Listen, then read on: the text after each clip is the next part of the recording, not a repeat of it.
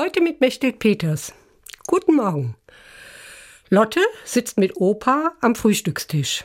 Auf dem Käseteller liegt eine Scheibe Käse, von der schon vor dem Frühstück etwas abgebissen worden ist. Opa sagt zu Lotte, oh, du bist aber hungrig. Wolltest nicht länger auf die Familie warten, oder?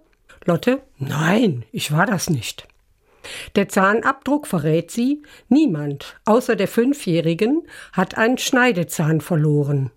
Eigentlich ist sie stolz darauf, aber jetzt zeigt der Zahnabdruck, sie hat von der Käsescheibe abgebissen.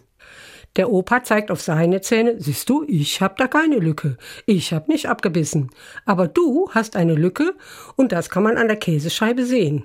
Na? Lotte überlegt, sagt dann, ich kann auch lügen. Von der kognitiven Entwicklung her ist das ein großer Fortschritt. Lotte kann nicht nur die Wahrheit sagen, das, was sie sieht, sondern sie hat gelernt, dass man auch sagen kann, was nicht stimmt. Sie kann jetzt lügen.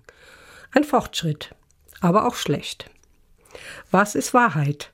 Wahrheit ist, wenn das, was einer sagt, mit der Wirklichkeit übereinstimmt. Für Lotte mit fünf Jahren ist das leicht zu durchschauen.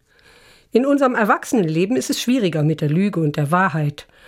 Es gibt Untersuchungen, die zeigen, dass Erwachsene ziemlich oft lügen. Wir wissen das auch aus unserer Lebenserfahrung. Wenn jemand sagt, nee, das ist nur eine Kollegin, und jeder weiß, das ist die neue Frau an seiner Seite, nur die Ehefrau soll nichts wissen.